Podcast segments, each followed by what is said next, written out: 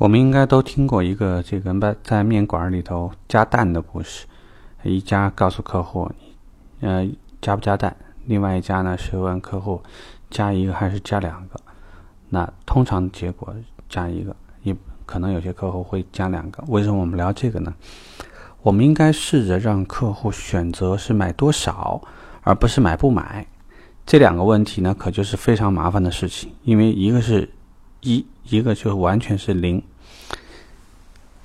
怎么让客户去做不同的决定呢？我觉得最主要的一件事情就是，人呢其实下意识会有那种，呃，不想吃亏，但是就是不想占便宜，但是也不想吃亏的一个心态。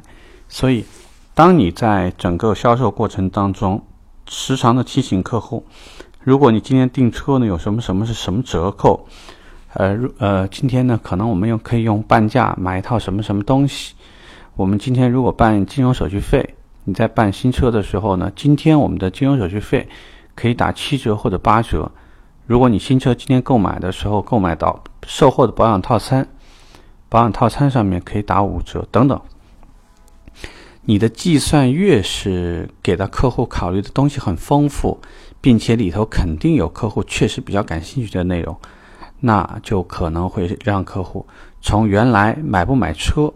到了后来一直在讨论的话题是我们今天售后要不要买，其他的套餐要不要买？当然，这个呢也是一个很聪明的销售顾问容易做的一件事情。这个呢就是假设成交，或者说我就是默认大家就是成交的状态。我跟客户沟通的时候，好像这个车已经不用谈了，我们只用操心别的问题。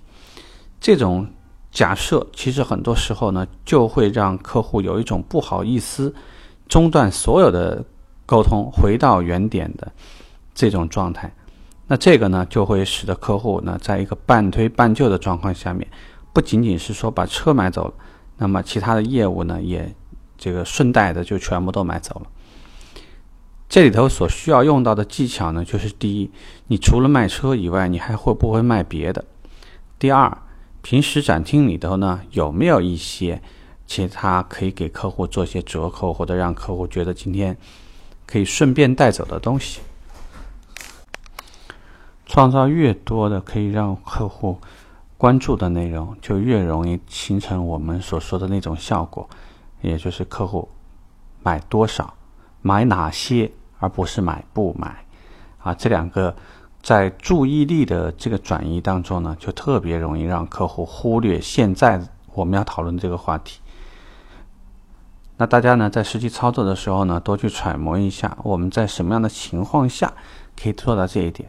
是在这个拿着合同跟客户在聊细节的时候，直接切入到一些其他的话题，让这个成交成为默认呢？